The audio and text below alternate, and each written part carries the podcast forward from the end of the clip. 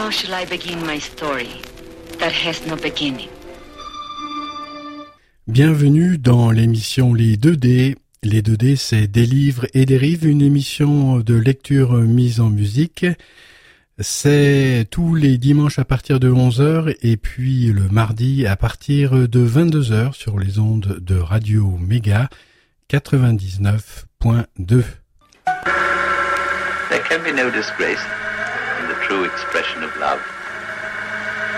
But without it, a man can be coarsened and degraded in mind, body, and soul.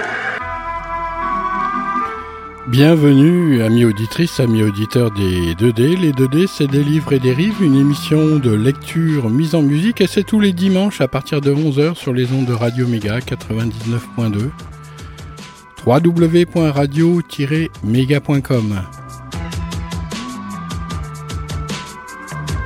Après muraille, ça sera passe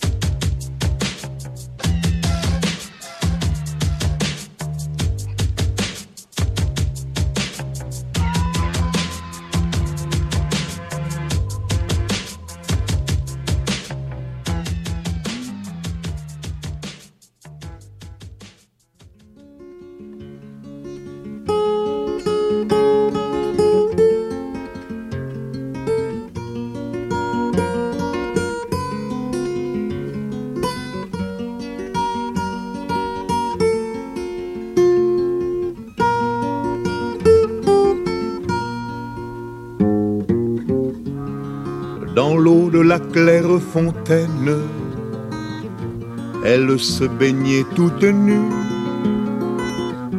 Une saute de vent soudaine jeta ses habits dans les nues.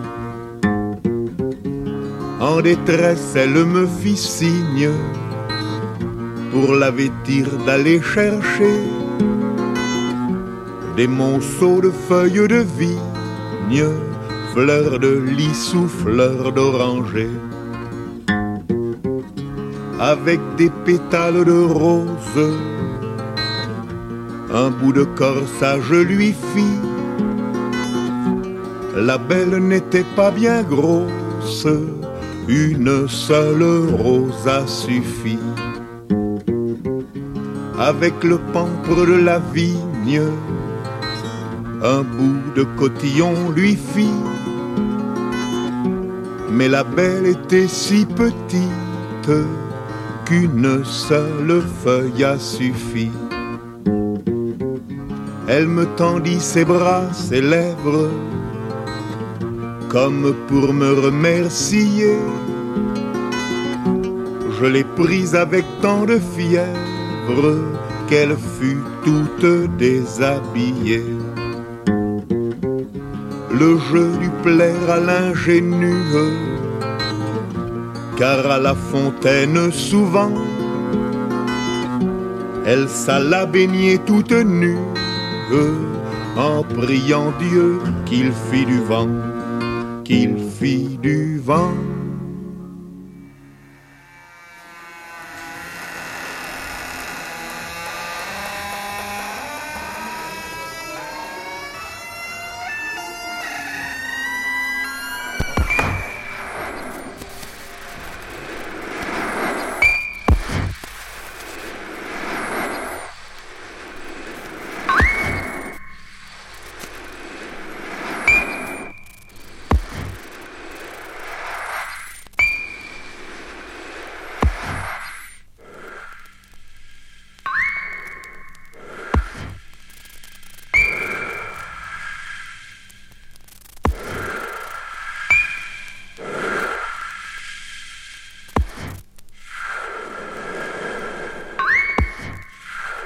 À Metz, Sur le campus de l'université, je vois le soleil danser sur l'herbe.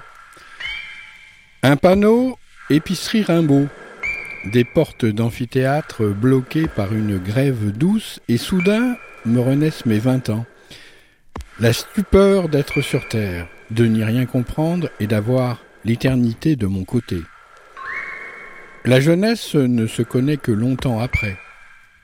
La conscience de la faveur prodiguée à nos vingt ans, le bleu de l'air à nos tempes, le riche chagrin versé comme du vin dans le cœur, n'advient que tard, comme le suc des pommes tombées sur l'herbe.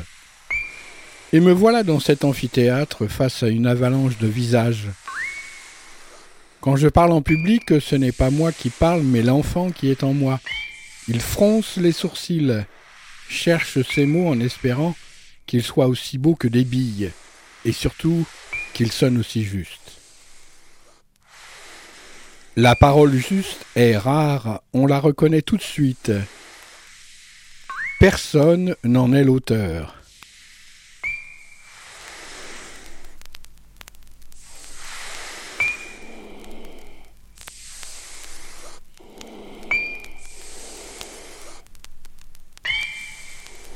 Lecture sans livre, les découpages de l'ombre d'un feuillage sur un tapis, les mille et une nuits. Le vent, son amour interdit pour une seule feuille du tremble, Tristan et Isolde. Les dormeuses, les pleureuses, avaient au visage cette clarté sonore euh, qu'on voit dans les yeux de très jeunes religieuses. Elles étaient au service du dieu de l'air et ses colères les faisaient éclater de rire. Je suis tombé amoureux d'elles pour leur nom, ensuite pour leur rire, enfin pour l'excellence de leur dévouement. Lecture sans livre. L'ondoiement des graminées dans la rivière de l'air. Le Tao Te King.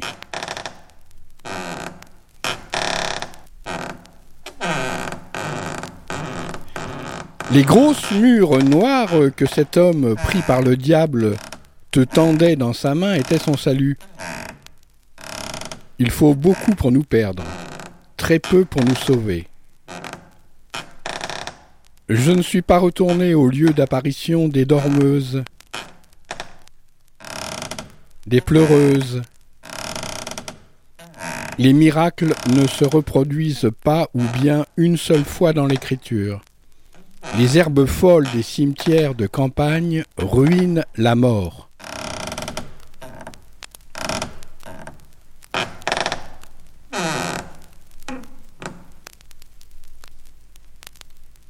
L'âme vient par accident.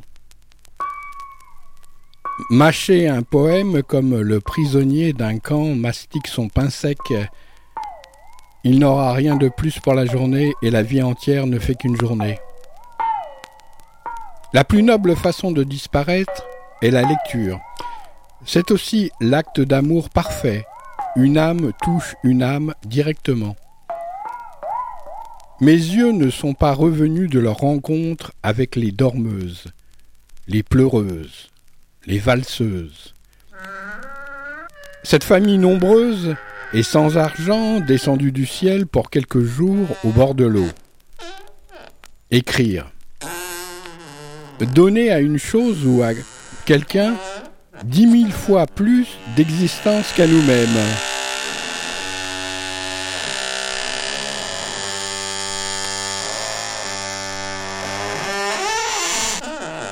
Une tentative d'amour pur.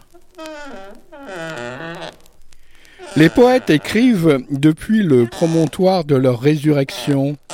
Un phare balaye toutes les dix secondes chacune de leurs phrases.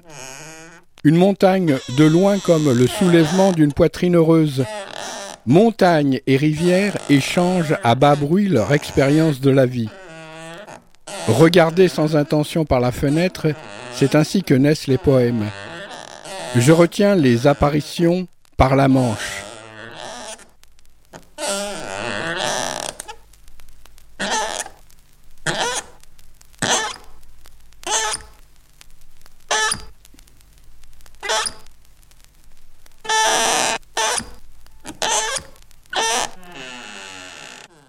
Des fleurs souffrent près des caisses du grand magasin pour la fête des mères. Leurs pétales crispés comme des mains mourantes agrippant un drap. Les nourritures sous linceul plastique filent sur le fleuve noir. La peau de l'air est continuellement bercée d'aiguilles sonores. Nous sommes tous si égarés que cela ternit notre âme comme une alliance au doigt d'un mort. Je sors du magasin, mon ange me suit. Il n'est pas toujours là, je ne connais pas son visage. Je sais seulement qu'il est pressé d'écrire. Il tient dans son poing droit un bouquet de dormeuses. Il le tend au Dieu qui n'existe pas, comme un tout petit tend une poignée de marguerites à sa mère distraite. La lune coupée en deux comme un melon, je rentre dans la maison avec la moitié manquante. Écrire reconstitue la pleine lune.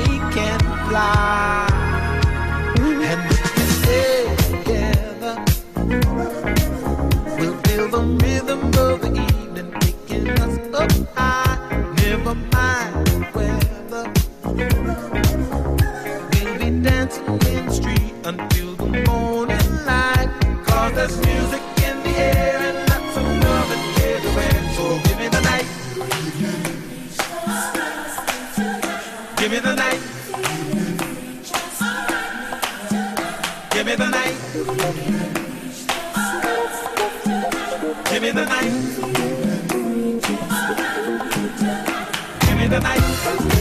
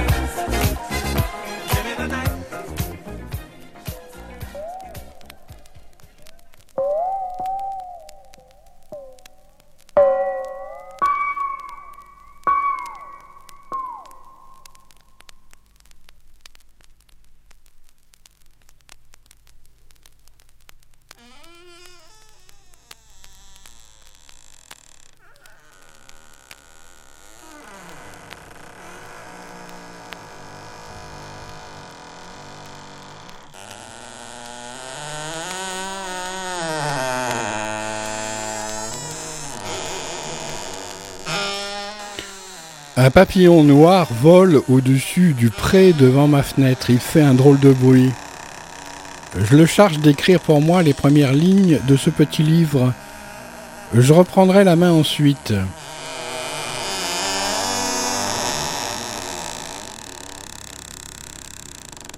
Papillon noir, papillon noir.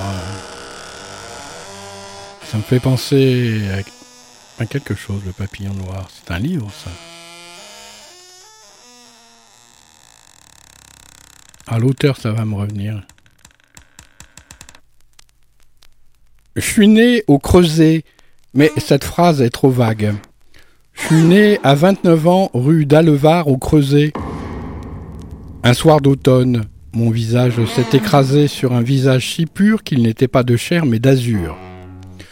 Une porte sur l'autre monde, mêlée aux infimes détails d'une autre. Non, ce n'est pas encore ça. Le papillon noir va dans l'air comme l'enfant dans le palais des glaces à la foire. Partout, il se heurte à l'invisible transparent.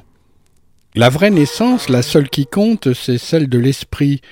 Son entrée subtile et fracassante en nous. L'esprit inonde les berceaux. Une vague de lumière, haute de plusieurs dizaines de mètres, soulève l'humain dans son apparition. Puis très vite, déçu par nos apprentissages qui sont autant de soumission au monde, l'esprit s'éloigne, recule, attend l'heure favorable pour revenir. Nous naissons par intermittence, cette histoire n'est jamais vraiment finie ni commencée. Né au creuset, je ne lui appartiens pas. Son fer est rentré dans mon âme, certes, la rigueur millimétrée de ces avenues, comme des ailes de l'usine, abattues de chaleur, incapables de frémir. L'idée que le travail salarié est fait pour rincer un homme, tordre sa chair comme une serpillière jusqu'à la dernière goutte d'espoir. L'épuisement des pauvres revient à la mode cette manière de les considérer moins que les centimes après la virgule. J'ai eu comme institutrice une rose de jardin, comme professeur de chinois un nuage et pour compagnon de France tous les clins d'œil du ciment qu'on nomme pissenlit. Mais je vois en l'écrivant que le vrai est ailleurs. Je ne suis jamais né au creuset. J'y ai attendu de naître comme on s'assied sur un banc d'un quai de gare un jour de grève. Et voilà que le quai m'est apparu immense et l'immobilité la plus grande aventure. Il s'éloigne, le papillon noir.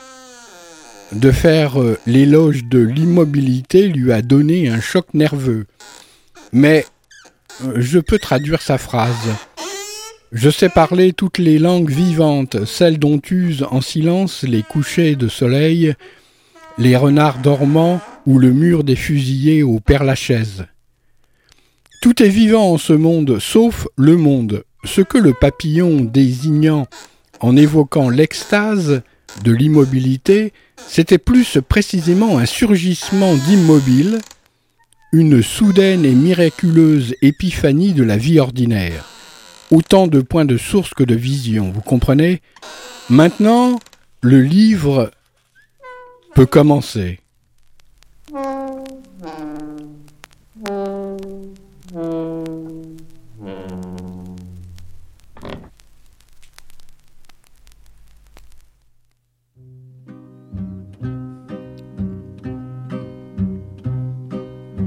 gens qui voient de travers pensent que les bancs verts qu'on voit sur les trottoirs sont faits pour les impotents ou les ventripotents. Mais c'est une absurdité car à la vérité ils sont là c'est pour accueillir quelque temps les amours débutants. Les amoureux qui se bécotent sur les bancs publics, bancs publics, bancs publics, en se foutant pas mal du regard oblique des passants honnêtes, les amoureux qui se bécotent sur les bancs publics, bancs publics, bancs publics, en se disant des je t'aime pathétiques, ont des petites gueules bien sympathiques. Ils se tiennent par la main, parlent du lendemain, du papier bleu d'azur, que revêtiront les murs de leur chambre à coucher. Il se voit déjà doucement, elle cousent en lui fumant dans un bien-être sûr, et choisissent les prénoms de leur premier bébé. Les amoureux qui se bécotent sur les bancs publics, bancs publics, bancs publics, en se foutant pas mal du regard oblique des passants honnêtes. Les amoureux qui se bécotent sur les bancs publics, bancs publics, bancs publics, en se disant des je t'aime pathétiques, ont des petites gueules bien sympathiques. Quand la sainte famille machin croise sur son chemin deux de ses mal appris, elle leur décoche hardiment des propos venimeux. N'empêche que toute la famille, le père, la mère, la fille, le fils, le Saint-Esprit, voudrait bien de temps en temps pouvoir se conduire comme eux. Les amoureux qui se bécotent sur les bancs publics, bancs publics, bancs publics, en se foutant pas mal du regard oblique des passants honnêtes. Les amoureux qui se bécotent sur les bancs publics, bancs publics, bancs publics, en se disant des je t'aime pathétiques, ont des petites gueules bien sympathiques quand les mois auront passé, quand seront apaisés leurs beaux rêves flambants, quand leur ciel se couvrira de gros nuages lourds, ils s'apercevront émus que c'est au hasard des rues sur un de ces fameux bancs qu'ils ont vécu le meilleur morceau de leur amour.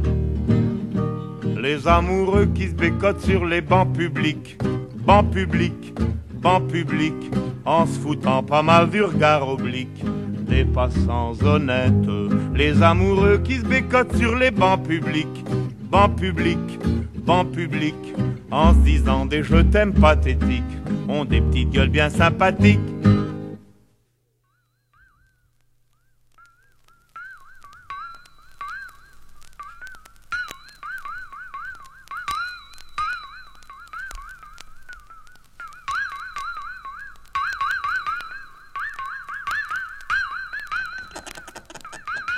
Une feuille de platane tombée à terre, laissée sans soin, elle perd son sang. Elle en est bientôt couverte. Respirer devient de plus en plus difficile. Sa mort arrive, qui est la teinte d'un brun tabac. Elle n'est plus qu'une crispation diaphane. Le premier passant venu fait craquer ses os. Le vent emporte les restes. C'est alors, quand plus rien ne témoigne de l'existence de cette feuille de platane, qu'elle ressuscite dans mes yeux de trois ans. La scène se passe dans l'automne 1954, rue du 4 septembre, face à l'église Saint-Charles. L'amour sauve ce qu'il voit. Il n'y a aucune différence entre voir et écrire. Ce sont des variations d'un amour euh, dont la puissance est effrayante. La feuille de platane est le premier matériau dont est faite ma ville natale, sa fondation indestructible. Les nuages traînent au-dessus des toits orangés de l'usine. Ils hésitent à rentrer chez eux. Ils sont la part la plus humaine du cœur. La rue du 4 septembre est en pente. D'un côté, elle se précipite vers l'usine, roule et cogne son front contre les ateliers dont les toits de tôle ondulés au bord coupant blessent les nuages. De l'autre côté, la rue attaque Dieu par la face nord. Elle monte, s'arrache à son bitume, vérolé de petites pierres, bondit vers une colline où des arbres secouent coquettement leur chevelure à gauche, à droite. Quelle est étrange cette pensée qui me venait en voyant les nuages au-dessus de l'usine. Comme elle était douce, cette envie de mourir et n'être plus qu'une candeur qui voyage. Ma ville est une barque amarrée par une lourde chaîne de fer à la rive du XXe siècle. Dans mon sommeil, je sentais le roulis. L'histoire des hommes s'est posée là un temps comme un oiseau de proie sur un piquet. Ce qui est de l'ordre d'un savoir traverse mon âme comme les radiations d'étoiles lointaines traversent ma chair, sans laisser de traces. En bref, et déjà ce récit m'ennuie. Les frères Schneider, on dirait le nom d'un gang, font grandir dans la plaine un interminable boa de fer. Les maisons de terre sont ses excréments. Il mange du feu, crache des locomotives et des canons. Inhumaine perfection de la Première Guerre mondiale. L'heure de ta gloire est l'heure de ta défaite. Mais déjà je baille et je résume. La vérité n'est pas dans l'histoire ni dans rien de bruyant. La vérité est ce que sert un nouveau-né dans le minuscule pince à sucre de deux doigts roses. Le jupon d'un nuage. La chair de terre cuite d'une feuille de platane. Sous le pont qui enjambe, en la méprisant la voie ferrée et mène au centre-ville, il n'y a plus de centre ici que dans tout l'univers. Une locomotive à vapeur passait. Sa fumée blanche faisait disparaître le passant à ses propres yeux. Des fantômes, la laine chargée de soufre lui chuchotait que disparaître et aimer était la même extase, inséparable comme la locomotive l'était de la détresse de son sifflet. Planté comme un épouvantail au milieu des rails, une grosse horloge. Ceux qui empruntaient le pont d'un tour de tête buvaient l'heure. Elle fut enlevée. L'amputation de cette horloge avait sa raison cartésienne. Ce fut comme arracher le cœur dans la poitrine du vide. L'âme a un besoin vital d'herbes folles et de vieilles choses. Une ville n'est faite que de ses habitants, le reste est décor, en carton-pâte. Les pierres de taille de la mairie et les statues des maîtres de forge. Bernard est une énigme. Il a aimanté les magasins cinq minutes avant l'heure de fermeture. C'est un moment singulier, dit-il, les lumières du ciel, du ciel s'en vont avec les derniers clients. Elles les suivent comme des enfants. Les commerçants ne sont plus au bord de l'abîme. Une pelle et gagne, fugitive. On se demande pourquoi on vit, pourquoi on fait ce qu'on fait. Il n'y a pas de réponse, toute réponse abîmerait la question. On va fermer. Dans le bureau de tabac, face à la poste, le tourniquet des quotidiens grince adorablement. Ce bruit de rouille est la plus sûre nouvelle du monde. Rien ne change. Des guerres de religion, il y en a déjà eu. Et des pestes aussi. Que celle d'aujourd'hui soit électronique n'y change rien. Isabelle, la buraliste, est un mystère comme tous les humains de cette ville. La grande prétention n'est pas descendue sur eux. Ces rudes sont des tendres. Isabelle brasse les visages calmes, les fiévreux. Son fils Emmanuel un colosse tout en orage contenu aux mains savantes restaure des maisons de maître. Tuiles vernissées, cheminées étoilées, chaînes philosophes, le bois ça me calme. Il en parle avec autant d'ardeur qu'un poète de sa page. Tant que ce n'est pas parfait, je me sens mal.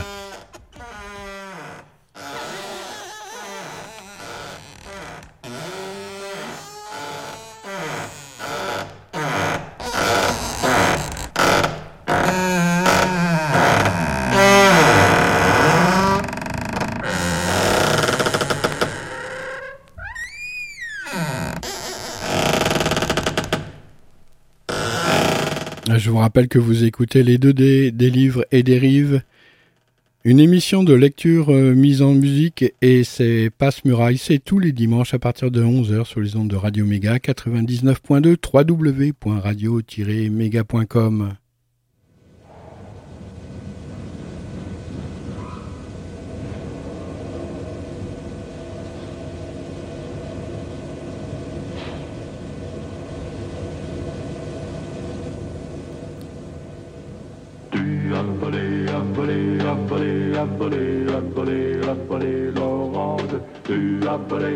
appelé, appelé, appelé l'orange du marchand.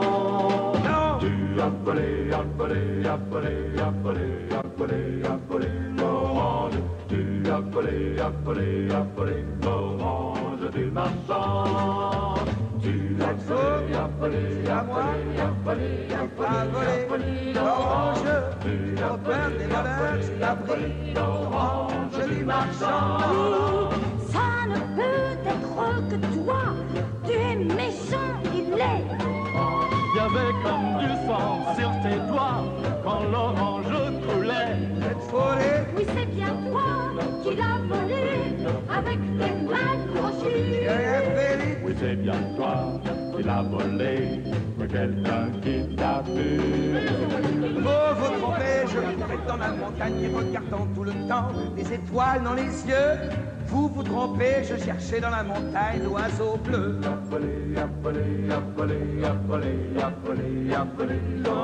non, non, rien fait. Vous êtes faux, c'est pas moi, j'ai pas volé l'orange. J'ai trop peur des voleurs, j'ai pas pris l'orange du marchand. Non, non.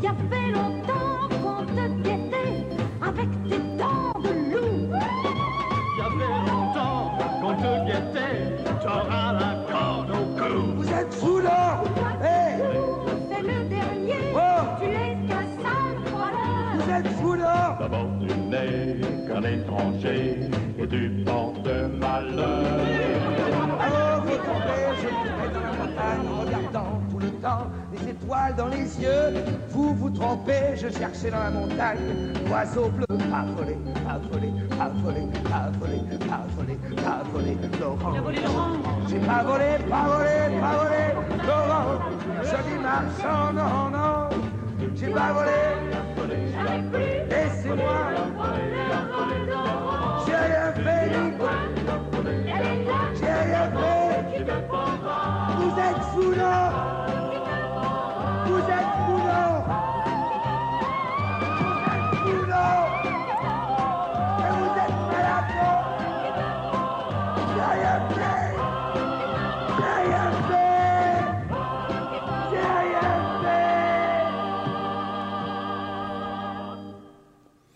c'est ça le problème, c'est qu'il a rien fait.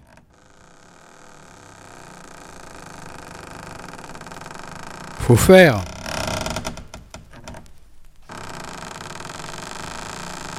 Tu fais 100 mètres en sortant du bureau de tabac et tu reçois de fraîches nouvelles de l'éternel. Près de la statue d'Henri II Schneider, capé de bronze, tenant entre ses mains mortes un plan de la ville, trois tilleuls géants.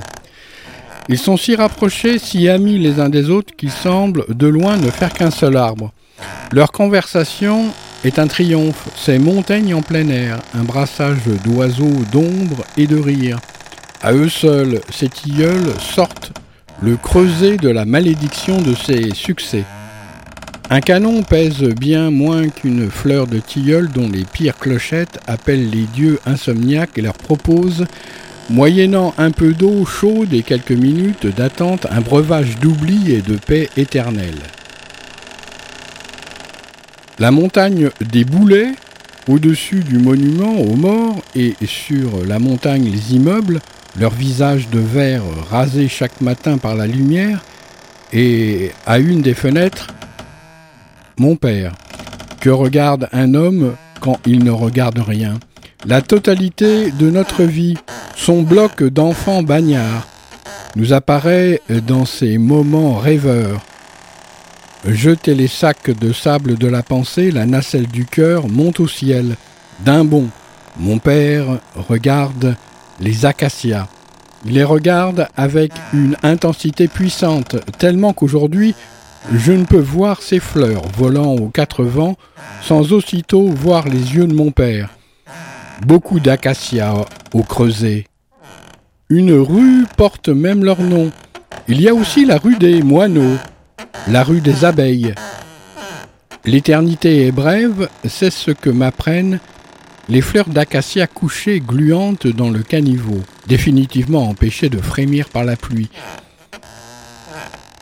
La modernité s'arrête au visage d'un rêveur. Elle n'ira pas plus loin. Chassée de son royaume, la vie s'est repliée en province où elle attend l'aurore. Il y a au creuset à peu près 25 000 habitants sans compter les milliers de fleurs d'acacia. Elles naissent d'un bois mort, dur, âpre, épineux. Elles parfument le vide, puis meurent en dansant. C'est parfait. Chinois, Italiens, Arabes, Espagnols, Portugais, Russes, des gens de toute nationalité sont venus réveiller la poussière du creuset. L'ont fait euh, leur, ont appris à la respirer, loin de la douceur du pays perdu. Au Moyen Âge, il était courant qu'un poète, un amoureux ou un noble demande qu'avant d'être enterré, au lieu de sa mort, on lui sorte le cœur. On l'embaume pour l'enterrer au vrai lieu de sa vie secrète, dans la terre sur laquelle une femme adorée marchait distraitement, ou dans la ville de son enfance, un jour quitté, jamais revu.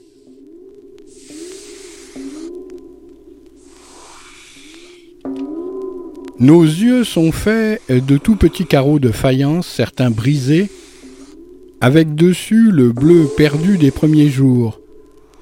Nous n'habitons ni les villes ni la terre, un peu le ciel. Rue Leclerc, j'arrive à toi, longue, interminable, bossu, rue Leclerc. J'arrive à toi après avoir confié quelques lettres à la poste. Plus personne n'écrit à la main. C'est pourtant la seule façon de sortir une truite de la rivière de papier blanc. Une truite ou un ancêtre. Ces gens qui nous ont précédés, leur euh, calligraphie les ressuscite et que le gras de leurs mains se soit, pour écrire, frotté au papier quadrillé. J'ai vu un squelette millénaire, des brindilles d'os beaucoup manquantes. Si la chair disparaît vite, c'est qu'elle a partie liée avec l'âme. Elle la suit, elle ne la perd pas de vue. Elles reviendront ensemble. Je te salue, Seigneur de l'inutile, à travers la tendresse de mes cauchemars d'enfant, le calme des espoirs, de mon bonheur tranquille, et la sérénité de mon joyeux néant. Et je m'en vais ce soir, paisible et silencieux au bras de la première beauté vierge tombée des cieux. Oui, je m'en vais ce soir, paisible et silencieux, au bras de la première beauté vierge tombée des cieux. Oui, je m'en vais ce soir, pendant que mes ennemis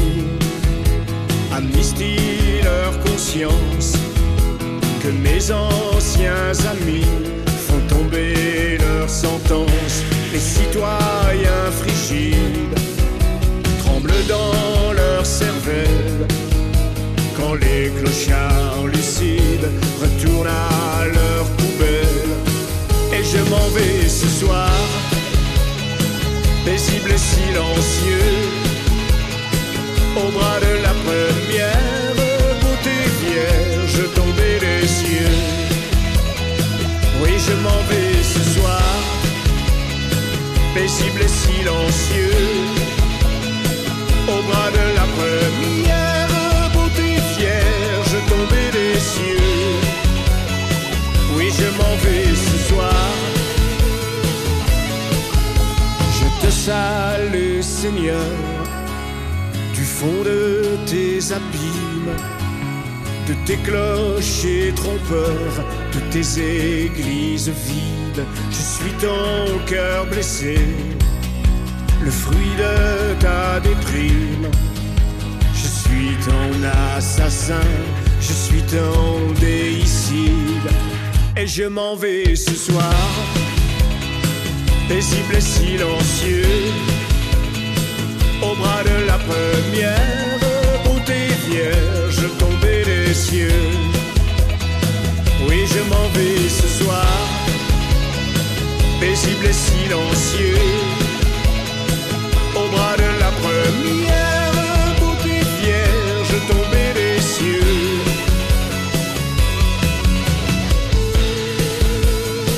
Oui, je m'en vais ce soir.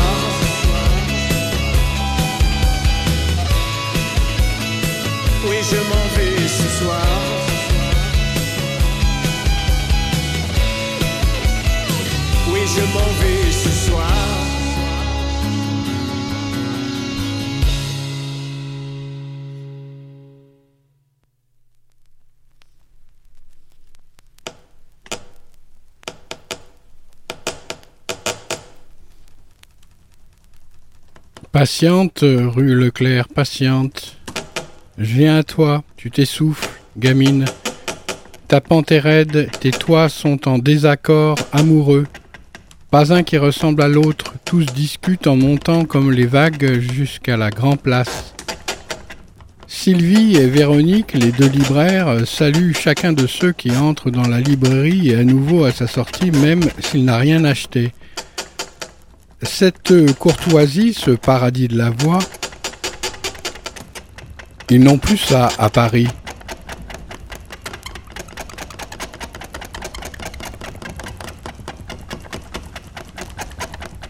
Depuis des années, la quincaillerie est fermée. On y trouvait tout. Des clous vendus à l'unité. Le coffre-fort de la bande à Bono, fichier Bosch. De la poussière de lune juste à côté, le magasin de fleurs tire sur 30 mètres. Une langue chargée de chrysanthèmes. Les clous tordus de nos amours, la boîte à lettres de nos crânes, des archéologues les retrouveront un jour avec une boîte à outils rouge. Mais euh, pas nos sourires qui, à marcher dans les rues de la ville simple, se posaient sur nos lèvres sans raison et par avance nous ressuscitaient.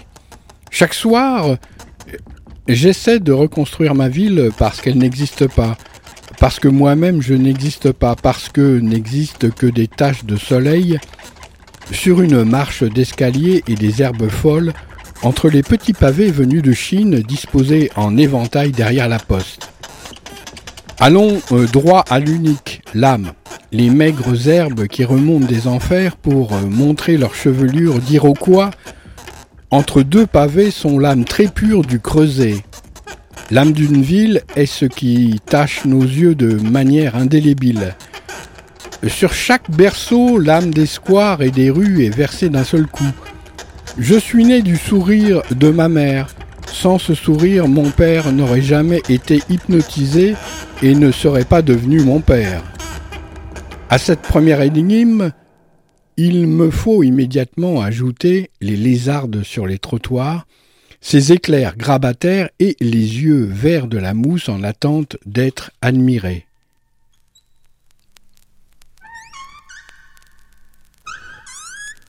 La ville-dieu est un des plus anciens quartiers de la ville. Les chats y tolèrent quelques habitants. Le marché du jeudi, y a une calvitie prononcée. La lumière pain d'épices euh, d'une fin d'après-midi comme un immeuble lépreux fait apparaître la plus belle ville du monde sous une couche de néant. Il suffit de gratter la surface du visible. Il y a autant de miracles que d'herbes folles et de chats susceptibles. Le moderne vieillit mal, l'éternel reste jeune. Vêtu de noir, l'homme a traversé la salle pour se faire un café, fendant l'air comme euh, l'anguille, l'eau. Pour saisir un sucre, sa main précéda son geste comme un oiseau bat des ailes. L'apparition dura une minute. J'appris qu'il faisait partie d'une troupe de danseurs qui répétait dans la salle à côté. Le plus beau d'un spectacle est avant qu'il ait lieu les rites de maternelle des comédiens travaillant une scène, le pianiste prenant le pouls du piano, une ballerine épuisée s'asseyant sur une marche d'escalier avec la grâce d'une feuille séparée de l'arbre. Les tableaux de soulage, deux étages au-dessous, bourdonnaient. Les visages ouvriers recevant les radiations du noir découvrant une religion de leur vie. Ils en étaient aggravés. Le grand art et les hauts fourneaux ont en commun de prendre votre visage entre leurs mains pour le remodeler. Plus précieux que les tableaux, ceux qui les regardent et en reçoivent le souffle. Ils s'approchent des buissons lumineux avec une lenteur sauvage. Ils n'en reviennent pas du cadeau fait à leur ville. Les mains du noir essuient nos larmes, jamais pleurées, élargissent le portail du cœur jusqu'à l'inespéré. Deux grandes salles d'exposition avec au mur des passages d'étoiles, lumière engendrée du goudron comme la pluie aux entrées de l'usine ce jour-là. Rien de plus beau que de voir quelqu'un entrer en méditation devant un mur. Une ville où il n'y a rien, c'est la totalité de l'humain qui apparaît et se déploie. Le petit théâtre de Copyjet, où je fais saisir mes textes, est à la place de mon ancienne école maternelle. Ça, c'est de l'immobilisme. La porte s'ouvre à chaque seconde sur un océan de demandes, cartes d'identité ou sourires interdits, photographies ressuscitées des morts, menus de mariage assassin, mémoire illisible de fin d'études. Facture d'artisans brûlés au troisième degré par l'angoisse. Mes phrases s'ajoutent au cortège et me reviennent armées. Une gaieté d'oiseaux de paradis envahit le lieu, une gentillesse des gens inexplicable. Moi, me dit Erkan, le jeune épicier turc de la rue Edith Cavell, mon grand-père m'a appris qu'il n'y avait ni bon ni mauvais, que même les monstres avaient un cœur, ne serait-ce que pour eux. Une semaine a passé, et je me suis pas remis de cet éclair théologique. Il y a dans les rues sidérées du Creuset bien plus de cinq au Vatican. Et si par sainteté on entend l'humble fait de vivre jour après jour, sans comprendre et de faire face comme l'oiseau s'élance et saute de la falaise.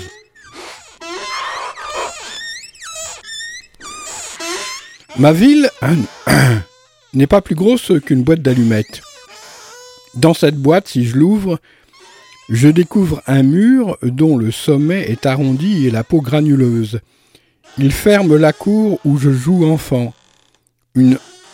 Un deuxième mur est fait de l'explosion silencieuse d'un hortensia bleu. Un troisième est l'escalier qui monte en courant chez les voisins du dessus. Le dernier mur est mon visage, mes yeux, moi qui viens de pousser les volets de ma chambre, et regarde dans le ciel tout le travail à faire en ce jour. Un couple de banquiers habite à droite, un médecin à gauche. Les épaules de leur maison serrent comme des gendarmes la mienne qui a le privilège d'être pauvre et humide. Ma ville est ce mur de ciment écaillé qui n'a jamais pris de vacances et souffre de rhumatisme. Chaque fois que je me trouve devant un mur de cette race, je suis chez moi. Le creuset est partout. En France, où la modernité si soucieuse de ses apparences n'a pas enlevé à la pauvreté cette dureté qui fait son bleu royal. Les architectes ont des barreaux avec des tables inclinées et des cœurs millimétrés. Ils imaginent des poupées habitant leurs maquettes, mais les gens inventent par leurs songes la seule ville réelle. Ainsi font les bêtes sauvages, ouvrant des sentes là où il n'y en avait pas dans les prés. Ma rue d'enfance s'enfuyait par le haut dans la rue des martyrs de la Libération. J'ai toujours entendu cette rue baptisée du seul nom de martyr, détachée de toute cause historique. Qui dira la force de ce nom dans le crâne d'un enfant, sa lumière de bille brûlante Le langage est cette terre qui cède sous nos pas et nous engloutit. Ce qui va le mieux à cette ville, comme une robe à une fille, c'est la neige, et même plus radicalement, un seul flocon de neige. On ne peut imaginer rien de plus serré sur le double songe de sa vie et de sa mort. Plus impérialement pauvre, un flocon de neige dit la chute des rois, cet atome du visible, sa part insécable et fantomatique, ce blanc un peu gris qui fait chanter les fenêtres, fait la ville. L'été ne lui va pas, dont le bleu durcit tout. L'automne déjà l'apprête, mais un seul flocon de neige soulève ses pierres au-dessus du sol. Ma ville, le Creuset, a depuis toujours été méprisée par ses voisines. Hautain est un vieux coquillage de bénitier très hautain. Il n'y lui que la poussière. Le creuset est un flocon de neige qui se souvient du ciel. Un je ne sais quoi de froid pour dire le feu. Et quand, avec une bonne volonté désarmante, on veut, par des aplats de modernité, arracher cette ville au sommeil agité de son enfance, cauchemar de sirènes et de coulées d'acier, le flocon de neige revient, insiste et danse pour dire la brièveté de nos règnes. À la fin du monde qui advient chaque jour, c'est un bébé qui emporte la mise, un flocon de neige dans son poing rose.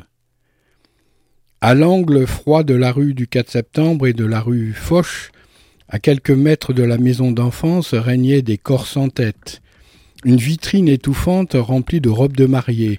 Jamais je ne vis quelqu'un entrer ou sortir de ce palais fantôme. Les corps entourbillonnés de tulle n'épousaient en silence que le poussière des jours énigmatiquement ordinaires. Nous ne savons pas pourquoi nous vivons le mariage, dénoyauté de ses bruits et de ses applaudissements, n'est peut-être qu'une mort heureuse, et inversement la mort serait un mariage impossible à rompre. J'étais un enfant, je m'ennuyais de vivre, j'attendais sans le savoir les fêtes de l'écriture. Mille fois dans l'année je passais devant les noyés de mousseline crème. Leur tête perdue, Dieu sait, où m'apprenait la tristesse des triomphes dans le monde. Ces fantômes étaient mes institutrices. Tout savoir est amer, toute amertume prépare une joie immense. J'ai essayé de sauver ma mère de la guillotine. Je n'y suis pas arrivé. Le travail a duré toute mon enfance. Il l'a coloré, fait de ma ville le réceptacle superbe du désastre. La construction de mon cœur, sa première pierre posée, est une marche d'escalier dans la cour d'enfance. J'assiste et je lutte contre le chaos du monde, assis à la dure de cette marche dont le ciment, avec cette barbe de trois jours, râpe mes jambes nues. Je lis Le Chevalier de Maison Rouge de Dumas. Le sujet en est simple, sauver la reine Marie-Antoinette du sacre de sa mort. Ma mère est cette reine. Tout enfant a pour mission sur Terre de sauver sa mère d'elle-même. Et bien sûr, il échoue magnifiquement.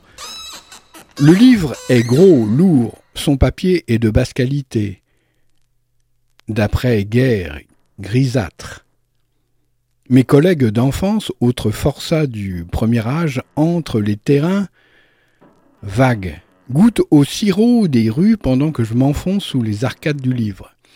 Il y a un passage secret entre la rue du 4 septembre et la tour du Temple. L'été écrase la ville. Le devoir d'être heureux placarde ses décrets. Je l'ignore, je m'enfouis dans une maison rouge. J'écarte à la main les flammes qui entourent le visage d'une reine impassible et secrètement transie de peur.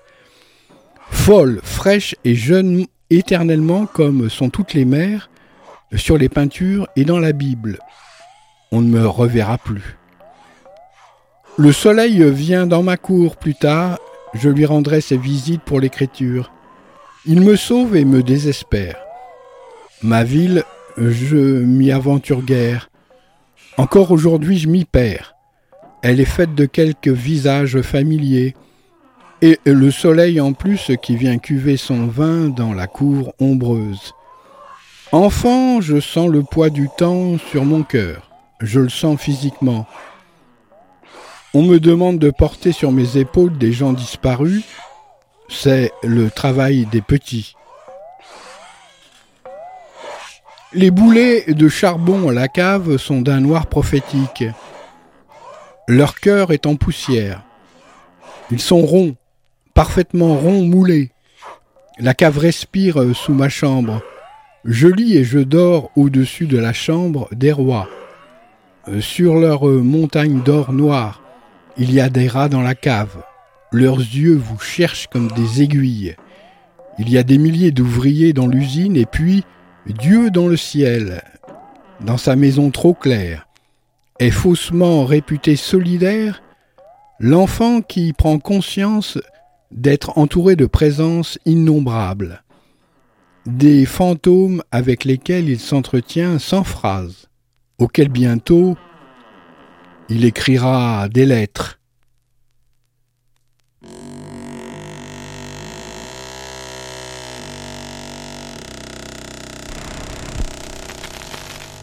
How shall I begin my story that has no beginning? Bienvenue dans l'émission Les 2D. Les 2D, c'est Des livres et des rives, une émission de lecture mise en musique. C'est tous les dimanches à partir de 11h et puis le mardi à partir de 22h sur les ondes de Radio Méga 99.2. There can be no disgrace in the true expression of love.